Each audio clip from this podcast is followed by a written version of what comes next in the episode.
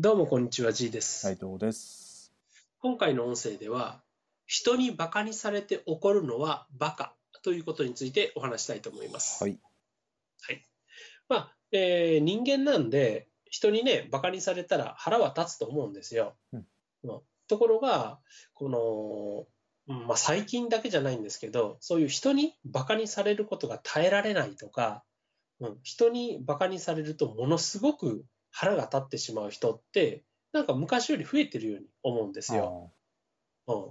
で、まあ、それがなぜかっていう話はまあ後でするんですけれど、ただ、やっぱり分かっておいてほしいのは、人に馬鹿にされて腹が立つっていうのは、自分自身が馬鹿である証明でもあるということは知っといてほしいんですね。うん。うん、つまり、世の中にはいろんな人がいるじゃないですか。で、そのいろんな人、一人一人ごとに何が正しいとか何が正しくないとか、こういうふうにすべきだ、すべきでないっていう価値観とか正義っていうのは人それぞれあるわけですよね。うんうんで、人間がバカあのバカにされて腹が立つっていう、バカにされるっていうのは、結局自分の価値観が否定されてるから腹が立つわけですよ。うんつまり自分が正しいと思ってることを、いや、お前そんなことしてるの？とか、そんなんはダメだよとか、親お前バカじゃないっていうふうに価値観を頭から否定されてるから、それをイコールバカにされてるから腹が立つんですよね。あところが、えー価値観っていうのが人それぞれだっていうふうに思えば、自分の価値観をし否定してくる他人っていうのは、その相手は相手なりに正しいと自分では思ってる価値観がやっぱりあるわけで、うん。向こうの価値観に照らし合わせたら、こちらの価値観は、まあ、向こうとは違うから、それを否定されてるというか、馬鹿にされているっていうことなんですよねう。ん。だから、馬鹿にされる、馬鹿にするっていうことは、あのーうんまあ、伝え方としてはすごく失礼で良くない伝え方ではあるんですけれど、やってること自体は相手の価値観の否定なんですよ。うんうんで、えー価値観を、まあ、否定する、まあ、する側もよくはないんですけど、される側にしても、まあ、本来は嬉しいことではないですよね。うん、ただ、されたときに、された、うん、価値、自分の価値観を否定されたイコール腹が立つっていうのは、それ、うん、自分も相手の価値観を認めてないっていうことなんですよ。あ。あの、相手の価値観は自分の価値観と違うから、相手はそのように思ったんだなとか、うん、他の人から見たら自分がやってることはバカなことのように思うんだな、へえ、すごいな、珍しいな、面白いなっていうふうにあの思えたら、そんなに腹は立たないんですよね。うん。うんつまり、自分の価価値観を否定された瞬間にカーってなってしまうっていうのは、もう相手の価値観、つまり価値観の多様性を認められないぐらい、自分もあの自分自身の価値観に凝り固まっている、うん、自分自身の視野が狭いっていうことでもあるんですよ。あだから、まあ、子供ほどカッとなるんですよね、そういうのって。うんで大人になってると、まあ、人は人、自分は自分とか、まあ、そういう考え方の人もいるんだと。面白いな、逆に勉強になったわっていうふうに思えるから、自分のもし馬鹿にされたり価値観を否定されたとしても、まあ、ね、怒りまではいかないんですよね。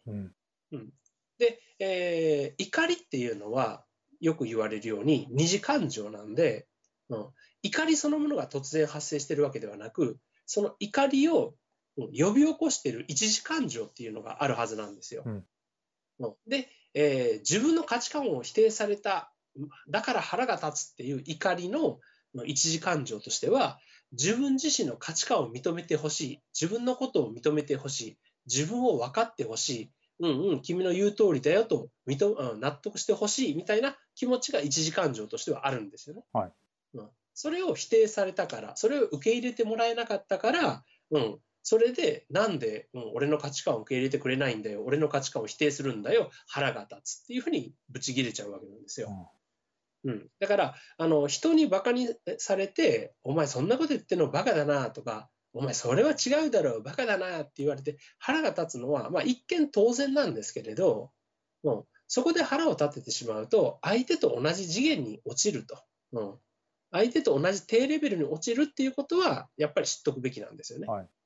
うん、喧嘩とか争い事っていうのはど同じ次元でしか起きないんですよ。うん、だから例えば犬と人間が本気で喧嘩しないように例えば犬がすごい吠えてきたからといって人間はそれに対して、あ、危ないなとか、なんで吠えてるんだろうとか、吠えさせないようにしようって思うことはあったとしても、吠えてきやがって、ムカつく、たまらねえ、許せねえ、俺も吠え返してやる、噛みつき返してやるとは思わないじゃないですか。確かに。それは相手を同じ次元だと認めてないから、所詮犬畜生がやることだからっていうふうな、あのね、視座の高さがあるからなんですよね。うんうん、だけど、これでね、犬が噛みついてきたから許せねえ、俺も噛みつき返してやるって言ったら、それはいるんですよね。うん、でもこれを人間同士の場合は、ついやっちゃうんですよ。うん。うん、で、あの相手がくだらないことを言ってきたときに、そのくだらないことを言ってきた、まあ、くだらないと思ってるのもこっちが勝手に思ってるだけなんで、うん、なぜそれを言わせたんだろうとか、なぜそれを今言われたんだろうとか、うん、相手にそれを言わせてしまった原因が自分にはないだろうかとか、うん、何か相手はそれを言ってしまうような原因とか事情があったんだろうかっていうふうに、一つ上の高みから見たらいろいろ考えれるはずなんですよね。うん。うんそしたらいちいちそんなことに腹は立たないんですよ。うん、だけど、相手と同じ次元次元に立っちゃうと、バカって言われたら何をって腹が立つんですよね。うん、だから基本的に怒るっていう行為は次元の低い行為なんですよ。うんうんだから、あのね、聖書だろうと、あの仏教だろうと、うん、怒りの感情っていうのは、すごくなんかこう、地獄のものというか、うん、良くないもの、大罪の一つに数えられるようなものじゃないですか。うんだからあれはね、あの、人間としては自然な感情ではあるけれど、決してそれをそのまんまにしてはいけない感情の一つでもあるんですよね、怒りって。うんで、日常生活において出てくる怒りって、まあ、いくつかあると思うんですけど、そのうちの人間関係で出てくる怒りっていうのは、やはり自分が認めてもらえない怒りとか、うん自分が低く見られてるんじゃないかと思う怒り、まさに馬鹿にされていると感じてしまう怒りだったりするんですよ。はいうん、だからあの、その時に腹を立てるんではなく、自分とは違う価値観から見たら、馬鹿にされるようなことだったんだ、面白いなぐらいに思って、人間の価値観の多様性っていうのを認めるべきなんですよね。うん。そしたらいちいち馬鹿にされたからって言って怒る必要がなくなるんですよ。うん、これはね、本当ね、自尊心と自己愛っていうのは違うんですけれど、人間は自尊心は持たなきゃいけないんですよね。うんうんでも自己愛は強いと、これはね、ナルシズムにつながるんですよ。